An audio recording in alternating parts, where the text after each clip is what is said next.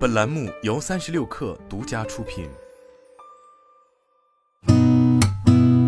八点一刻，听互联网圈的新鲜事儿。今天是二零二二年八月五号，星期五，早上好，我是金盛。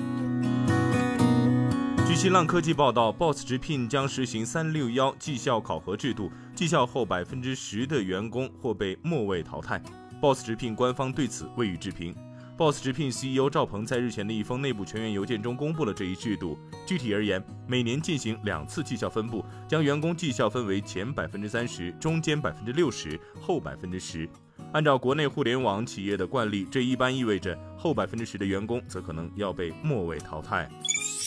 三十六氪获悉，阿里巴巴在港交所公告委任西盛兴业集团有限公司执行主席厉运莲以及安永会计师事务所中国前主席吴岗平为集团董事会独立董事，于昨天起生效。在此委任后，本公司董事会现有十二名董事，包括七名为独立董事。此外，本公司的独立董事董建华先生在现任任期完结后，将不会再参与董事会遴选，任期将于今年举行的年度股东大会完结。据报道，昨天的二零二二造风者大会上，快手电商正式发布《快手电商商家冷启运营方法论》，指导商家从精准定位、爆款内容、差异供给、玩转流量、跃迁大厂五个方面快速冷启。今年五月至七月，已有五十万商家享受过快手电商青云计划冷启流量扶持。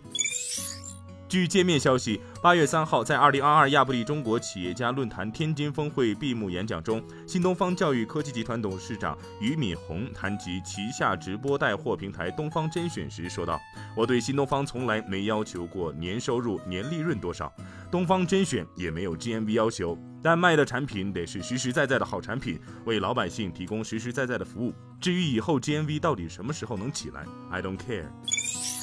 据报道，近日，根据国家知识产权局公开信息，饿了么智能头盔获得专利授权。这款头盔集合多种模组，通信模组包含蓝牙耳机、麦克风等，骑手能通过头盔直接与客户交流。检测模组的压力传感器、重力传感器等，能够对配送异常进行检测识别、触发预警，提示模组与骑手接单 App 进行连接，将系统提示信息转化成语音播报。据了解，该款头盔已经在全国推广试点。饿了么对每顶智能头盔进行补贴，骑手可根据自己配送需要选择是否使用智能头盔。据万达电影公告，公司董事会于近日收到公司副总裁徐建峰提交的书面离任申请。徐建峰因个人原因辞去公司高级管理人员职务。根据相关规定，徐建峰的离任申请自送达董事会之日起生效，其离任不会影响公司经营工作的正常进行。